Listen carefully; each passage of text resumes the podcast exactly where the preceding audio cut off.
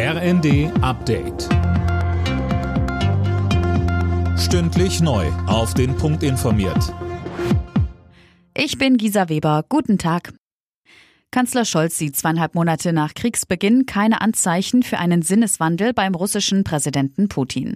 Das sagte Scholz dem Nachrichtenportal T-Online nach einem Telefonat mit dem Kreml-Chef.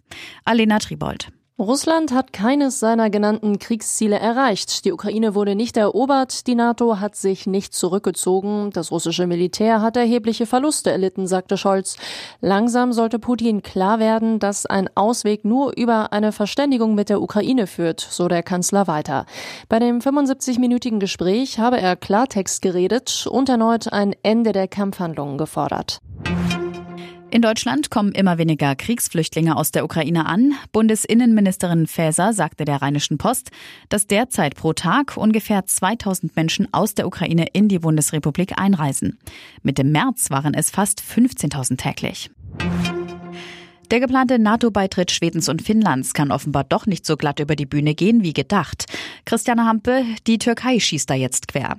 Ja, der türkische Präsident Erdogan sagte gestern, wir sehen einen möglichen Beitritt der beiden skandinavischen Länder nicht positiv. Schweden sei geradezu ein Gästehaus für geflüchtete Mitglieder der kurdischen Guerilla PKK, so Erdogan.